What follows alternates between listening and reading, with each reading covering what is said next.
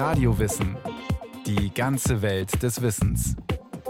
Ein Podcast von Bayern 2. Radio Wissen. Heute geht's um den Thunfisch.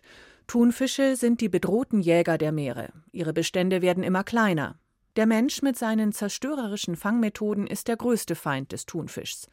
Wie kann ein internationales Management aussehen, das ihn rettet?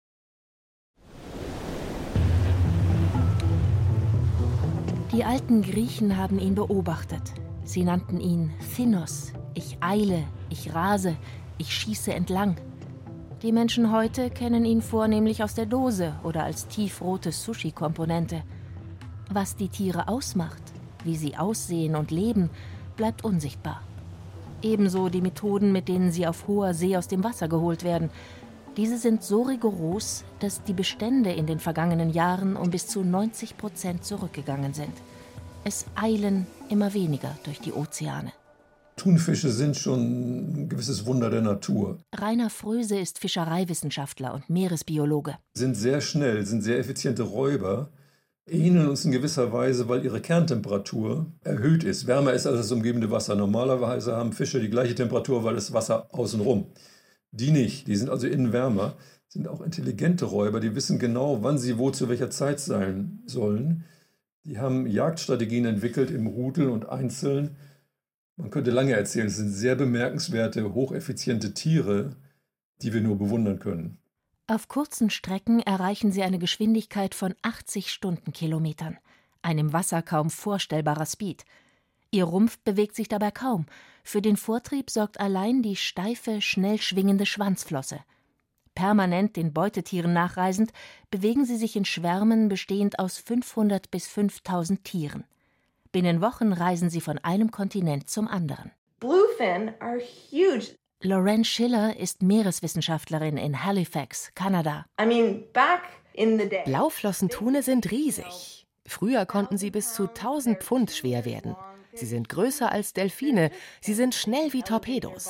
Ich finde sie als Tiere einfach erstaunlich. I just thought they were amazing as animals. Thunfische zählen weltweit zu den wichtigsten Speisefischen und sind von großer Bedeutung für die Fischereiwirtschaft. 15 Arten schwimmen in den Ozeanen, sieben davon werden kommerziell genutzt. Besonders begehrt ist der Blauflossenthunfisch, dessen atlantische Art auch roter Thun genannt wird. Der Blauflossenthun kann bis zu viereinhalb Meter lang werden, an die 700 Kilo schwer und bis zu 40 Jahre alt. Insbesondere auf japanischen Fischmärkten werden große Tiere für Hunderttausende Euro versteigert. So wird es zumindest immer wieder berichtet. Lorenz Schiller war für ihre Studien auf japanischen Fischmärkten zu Gast. Das ist eher die Ausnahme. Die riesigen Summen waren immer das Ergebnis eines Bieterwettstreits zwischen zwei Köchen. Ein echter Publicity-Gag. Für Blauflossenthun liegt der Preis dort üblicherweise bei 30 oder 35 Dollar pro Kilo. Den Bieterwettstreit gibt es auch nicht mehr. Einer der Chefköche hat das Interesse verloren. Die Preise haben aber dazu geführt, dass der Öffentlichkeit vermittelt wurde, dass Blauflossenthune wirklich wertvolle Fische sind.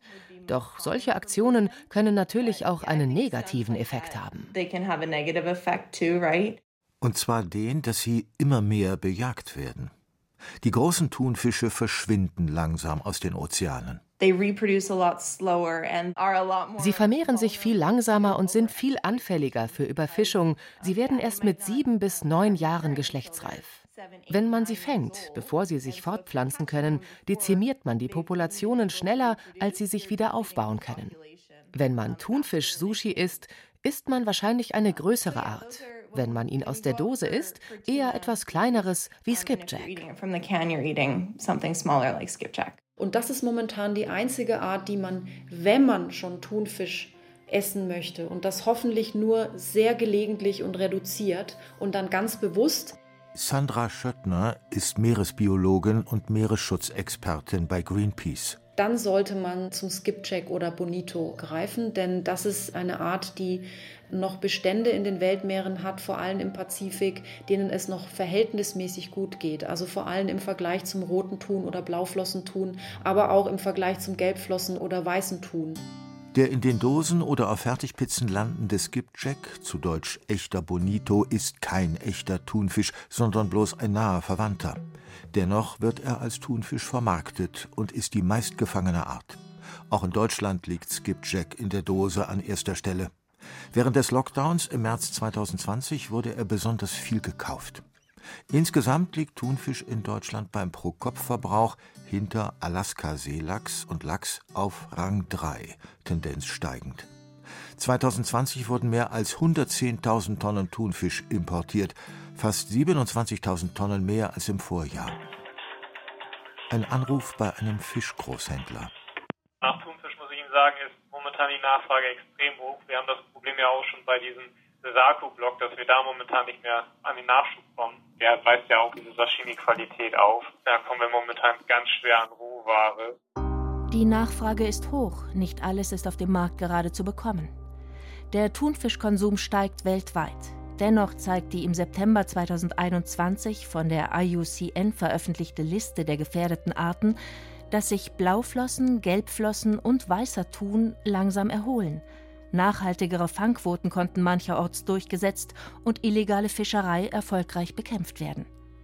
Fischereiwissenschaftler Rainer Fröse ist Mitbegründer der Online-Datenbank Fishbase, in der rund 35.000 Fischarten gelistet sind und die weltweit rund 100.000 Mal pro Monat abgerufen wird.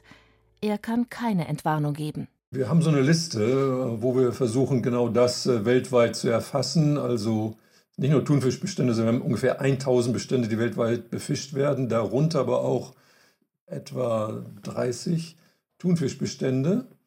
Die meisten davon sind rot. Und das heißt bei uns, sie sind überfischt oder zu klein oder werden mit unangebrachten Methoden gefangen. Doch wie passt das zusammen? Die Bestände werden immer kleiner und dennoch wird immer mehr Thunfisch gegessen. Unsere Technik wird leider immer besser, diese Bestände zu finden. Das war früher nicht so einfach.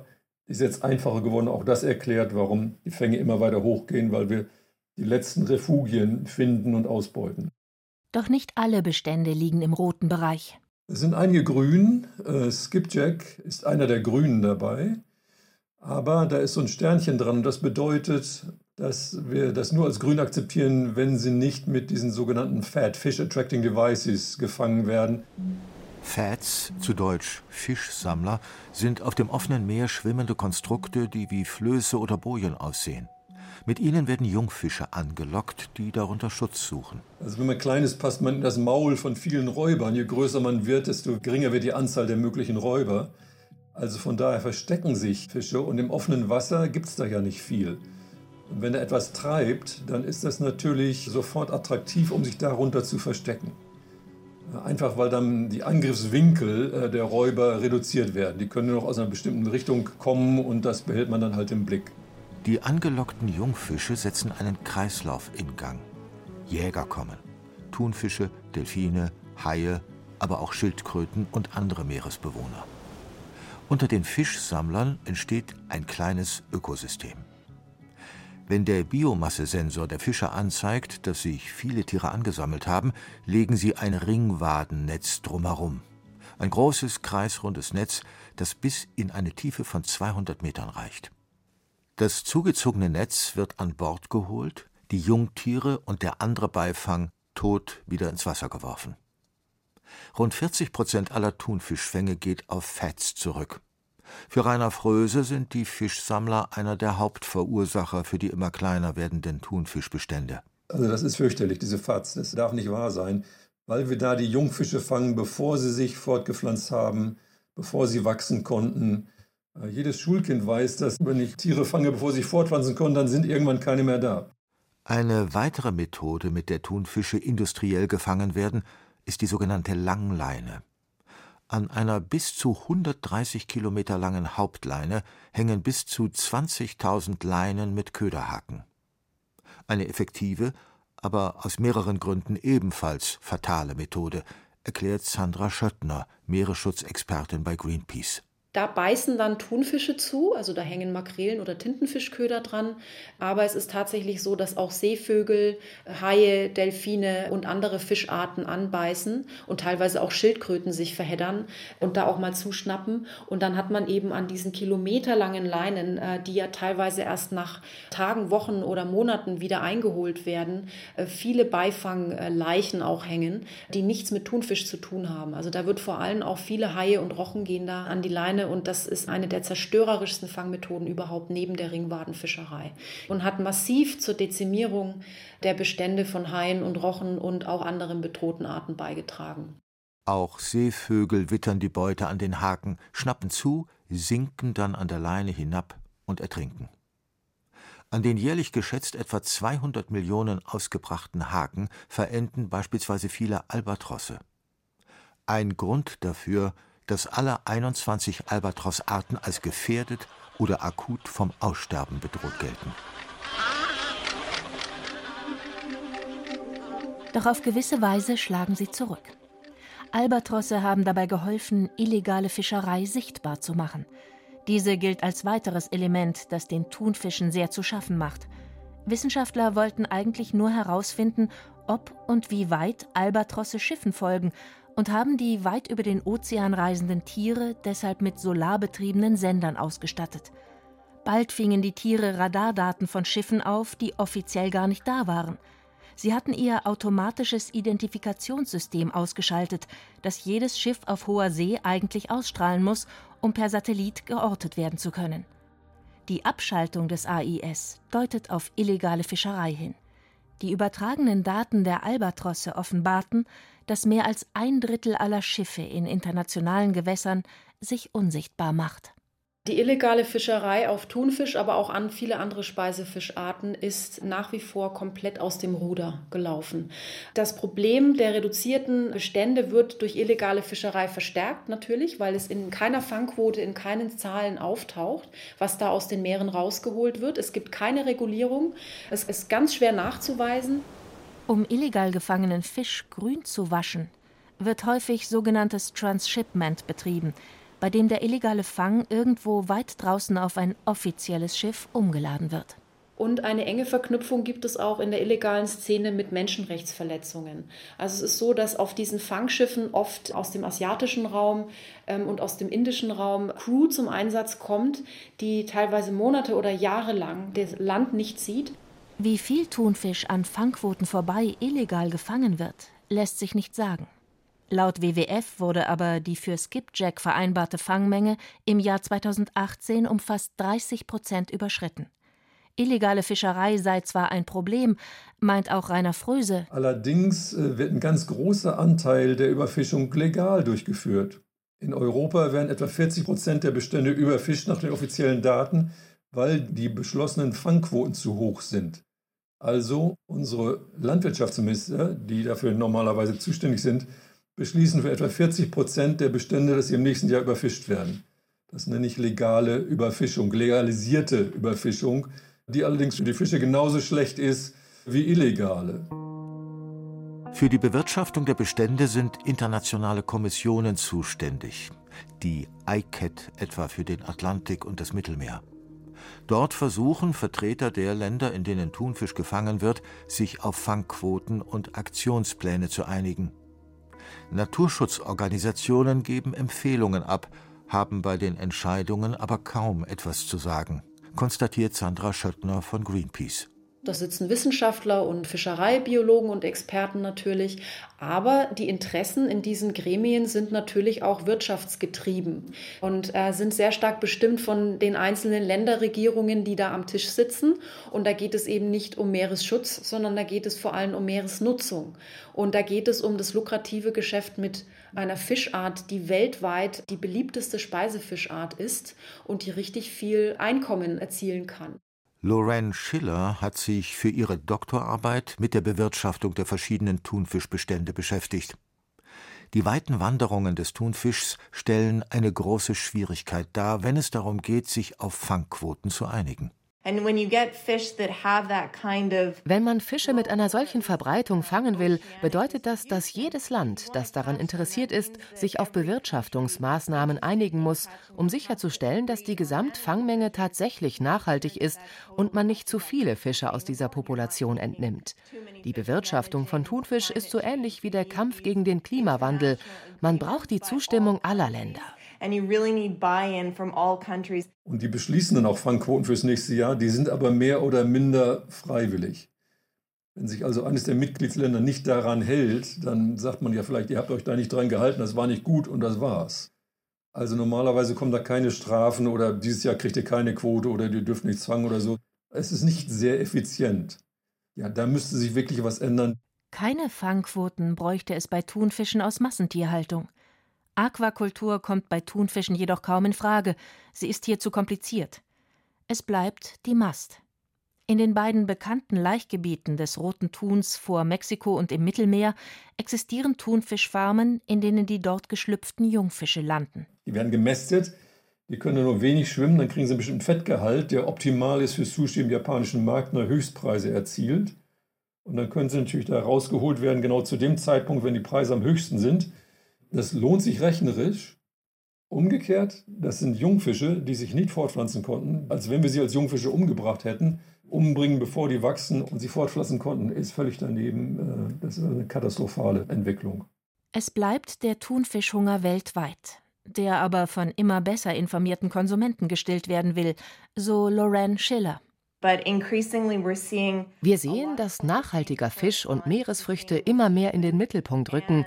und was das für Unternehmen bedeutet, die weiterhin an Menschen verkaufen wollen, die immer umweltbewusster sind und nur noch Meeresfrüchte mit einem Ökosiegel kaufen wollen. Diese Unternehmen müssen sicherstellen, dass sie jetzt nachhaltige Fischereipraktiken anwenden, was vor 20 Jahren noch nicht nötig war, oder was den Leuten vor 20 Jahren noch egal war.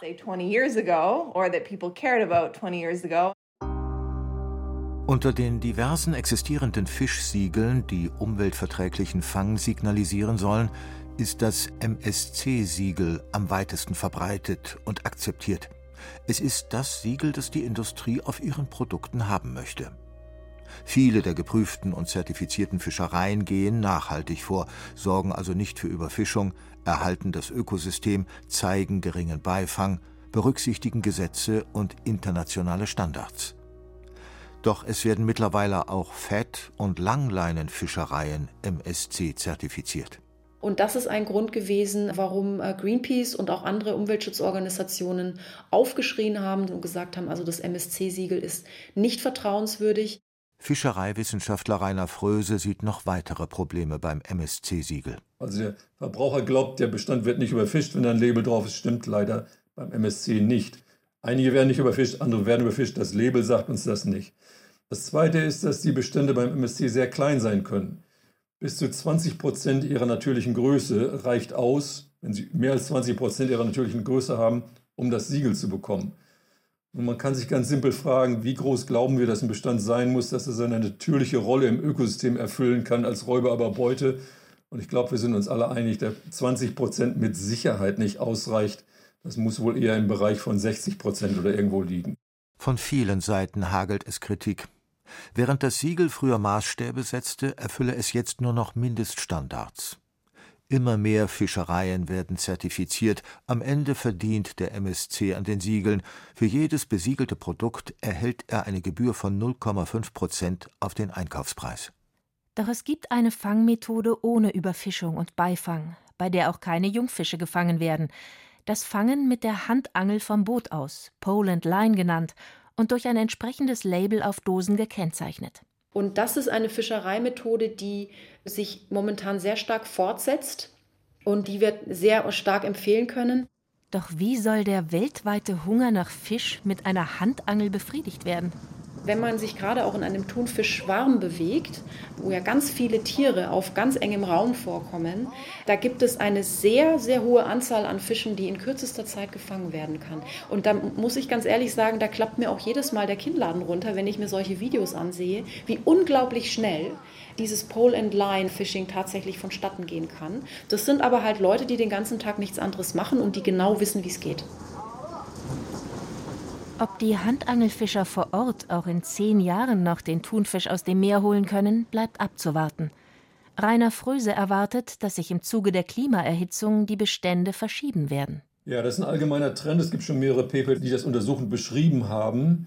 Die Fische gehen in kühleres Wasser, also entweder tiefer oder in Richtung Pol. Wir haben jetzt gerade ein Paper eingereicht, das zeigt, dass sich die ganze Zusammensetzung der Arten in bestimmten Gebieten ändern wird, massiv. Immer mehr Menschen essen gar keinen Thunfisch mehr. Es sind nicht nur die zerstörerischen Methoden der industriellen Fischerei, die dafür gute Gründe liefern. Thunfisch enthält eine auffallend hohe Menge an Quecksilber. Zudem wird das Fleisch illegalerweise oft mit Kohlenstoffmonoxid und Nitrit angereichert, damit es möglichst lange frisch aussieht. Eine neue Alternative stellen Thunfischersatzprodukte dar, die aus pflanzlichen Erzeugnissen hergestellt sind. Immer mehr davon erscheinen auf dem Markt. Doch wie nah kommen sie geschmacklich an Thunfisch heran?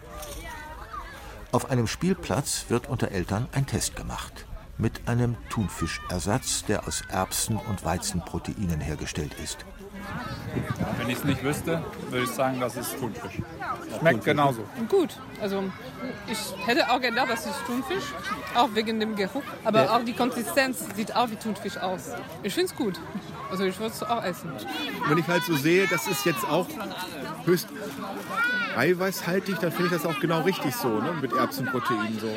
Ist wie Thunfisch. Ja, finde ich auch. Ja, also eins zu eins. Hättest du nichts gesagt, hätte gesagt, das ist ganz klar Thunfisch.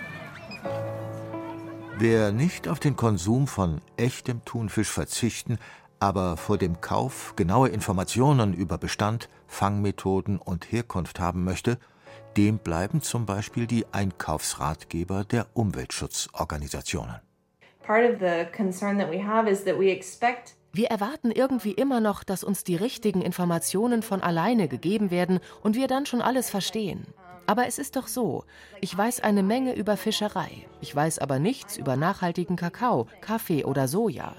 Wenn das aber Dinge sind, die mich interessieren, dann ist es meine Aufgabe, dann liegt es in meiner Verantwortung, ein wenig zu recherchieren, um genaueres darüber zu erfahren.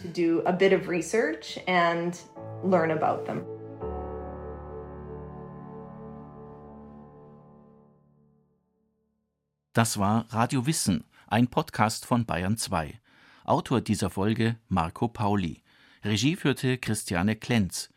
Es sprachen Caroline Ebner, Andreas Neumann und Diana Gaul. Technik Wolfgang Lösch. Redaktion Bernhard Kastner. Wenn Sie keine Folge mehr verpassen wollen, abonnieren Sie Radio Wissen unter bayern2.de slash podcast und überall, wo es Podcasts gibt.